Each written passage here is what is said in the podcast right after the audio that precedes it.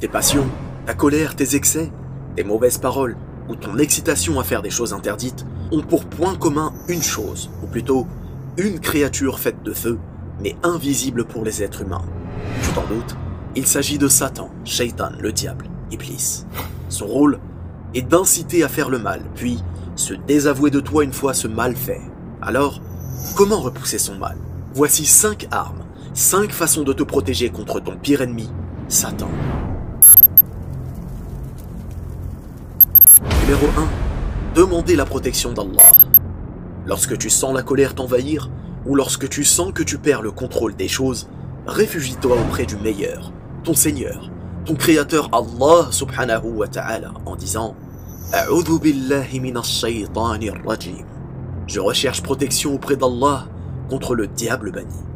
À ce sujet, Allah subhanahu wa ta'ala nous dit dans la sourate Al-A'raf, au verset 200, Et si jamais le diable t'incite à faire le mal, cherche refuge auprès d'Allah, car il entend et sait tout. Numéro 2. Réciter les deux sourates protectrices. Il s'agit des deux dernières sourates du Coran.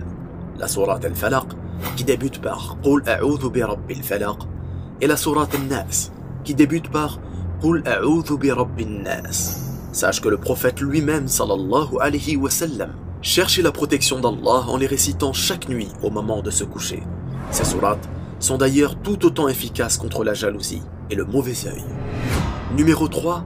Prononcez la parole de Tawhid suivante. La ilaha illallah wahdahu la sharika la.